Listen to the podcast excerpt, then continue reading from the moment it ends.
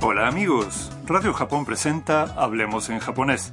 Con ustedes, Eduardo López Herrero. y Marta Salgado. Los invitamos a divertirse aprendiendo japonés con nosotros.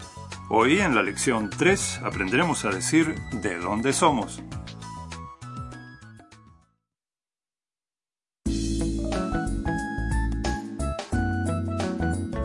En la lección anterior, Tam, una estudiante de Vietnam que es la protagonista de la historia, llegó a la casa de Haru-san, donde se hospedará durante su estadía en Japón. Allí conoció a la dueña, Haru-san, y se sorprendió al saber que era un robot. Hoy se está celebrando una fiesta de bienvenida en honor de Tam. La mesa está cubierta de deliciosos platos preparados por Kaito, otro residente de la casa. A Kaito le encanta cocinar. Escuchemos el diálogo de la lección 3.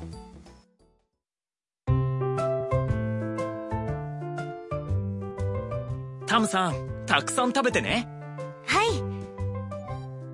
タムですベトナムから来ましたミーヤです中国からです写真家です僕はカイト学生です私大家の春です春さんは何でも知っていますそうですかよろしくお願いします Vamos a examinar el diálogo frase por frase. Kaito invita a Tam a que empiece a comer. タムさんたくさん食べてね Come mucho, Tam. Tam contesta. はい Sí, A continuación, Tam se presenta. タムです soy Tam. ベトナムから来ました Vine de Vietnam. Los demás residentes también se presentan. ミーヤです Soy Mia. 中国からです Soy de China.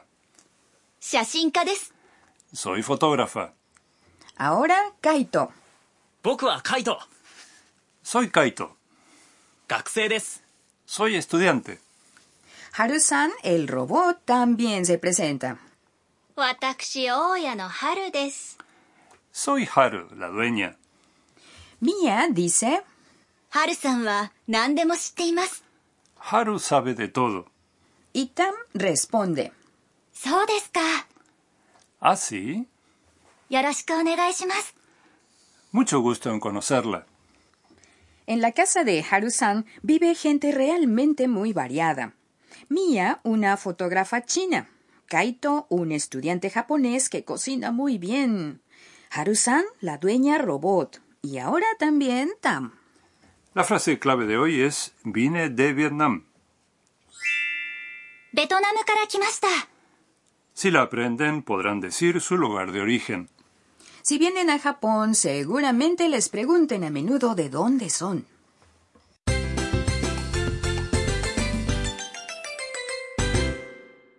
El punto vital de hoy. Para decir de dónde somos, se agrega から来ました vine de al nombre de nuestro país, región o ciudad. から De es una partícula que se coloca detrás de un sustantivo e indica un punto inicial en el tiempo o el espacio. 来ました Vine es el tiempo pasado del verbo 来る venir. Traten de memorizar la frase から来ました en conjunto. Tam es de Vietnam, de modo que dice ベトナムから来ました Mm, Mia usó una expresión diferente, ¿no? sí, en el caso de Mia, después de 中国 China, agregó からです y dijo 中国からです soy de China. En vez de から来ました también puede decirse からです Escuchen nuevamente y repitan en voz alta. ベトナムから来ました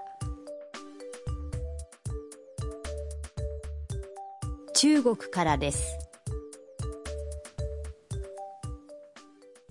¿Cómo les salió? Ahora escucharemos una conversación sobre el lugar de origen de alguien. どちらからですかアメリカから来ました。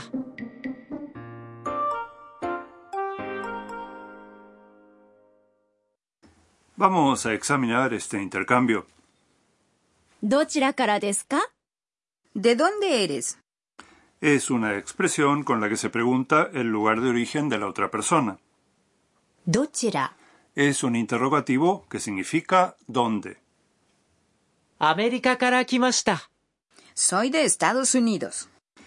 En japonés, Estados Unidos se dice アメリカ Ahora es su turno. Escuchen y repitan. アメリカから来ましたアメリカから来ました。 Mm, ¿Les salió bien?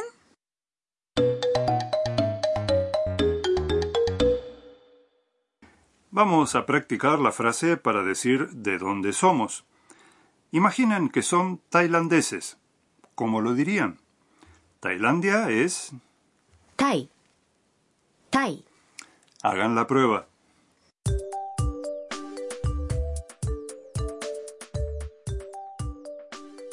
タイから来ました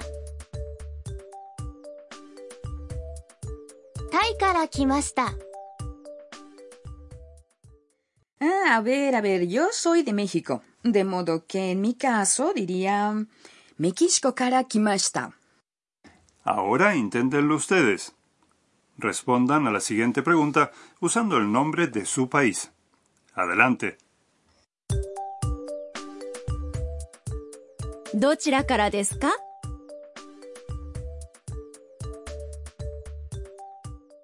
De ahora en adelante ya podrán responder cuando un japonés les pregunte de dónde son.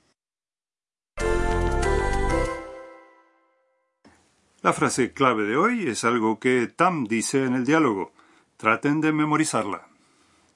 そうですかそうですか Es una expresión que se usa para transmitir que entendimos lo que el interlocutor nos acaba de decir. Significa así o ya veo. Se usa a menudo cuando alguien nos explicó algo. La oración termina en K, de modo que técnicamente es una pregunta, pero el sentido es más bien retórico. Por eso no se debe elevar el tono al final. Vamos a practicar la frase. Escuchen y repitan. そうですか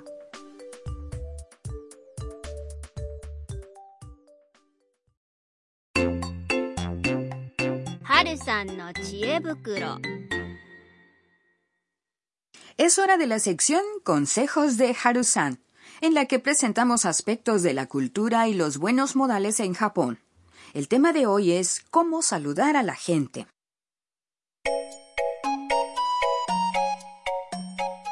En Japón se acostumbra a hacer una reverencia al saludarse con otra persona. Esto también se aplica al momento en que nos presentamos. ¿La reverencia siempre es igual? Eh, no, en realidad la relación que tengamos con la otra persona determina a qué ángulo debemos inclinarnos.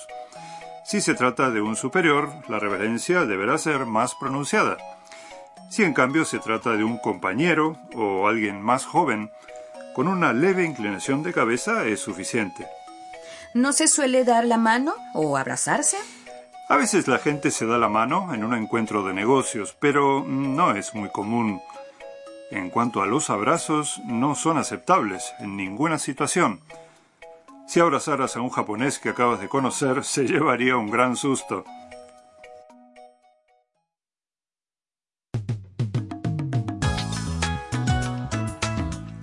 Hablemos en japonés. Esperamos que les haya gustado la lección de hoy.